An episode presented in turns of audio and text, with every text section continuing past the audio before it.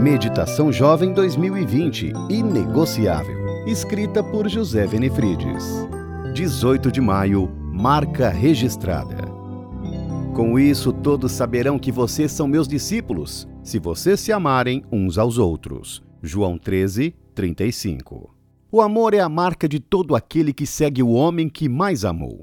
Quem não ama não é cristão. Devemos ser modelos de amor. O amor é o ingrediente essencial de nosso discipulado. Jesus disse: Um novo mandamento lhes dou: amem uns aos outros. Como eu os amei, vocês devem amar-se uns aos outros. O que há de em comum nesse novo mandamento de Jesus é amar uns aos outros como eu os amei. Coisa impossível. O amor faz parte da natureza dele, mas não da nossa natureza. Seu amor é infinito, o nosso finito. O amor dele é perfeito, o nosso imperfeito. É em Jesus que encontramos a medida do amor sem medida, exagerado, extravagante, incompreensível.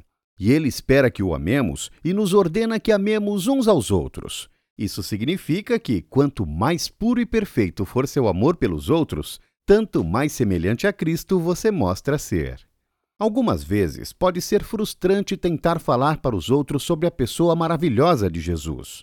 Contudo, se eles perceberem que os cristãos se amam de verdade, tudo ficará mais fácil. Quando entrarem na igreja, por exemplo, se virem os jovens se abraçarem com uma plenitude de amor divino e sobrenatural, se perceberem como nos damos bem uns com os outros, como nos admiramos e honramos uns aos outros, como nos preocupamos sinceramente uns com os outros, eles terão mais facilidade para acreditar que amamos mesmo a Jesus. Portanto, vamos nos esforçar para amar uns aos outros com um amor como o de Cristo, na mesma medida como fomos amados por Ele. Nosso amor uns pelos outros deve ser um grande amor como o dele.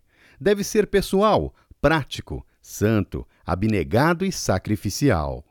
Tertuliano, um escritor do segundo século da era cristã, testemunhou que os cristãos levavam tão a sério essas palavras de Jesus que os pagãos ficaram admirados. Veja como eles se amam que o amor verdadeiro que vem de Deus esteja na base da sua vida.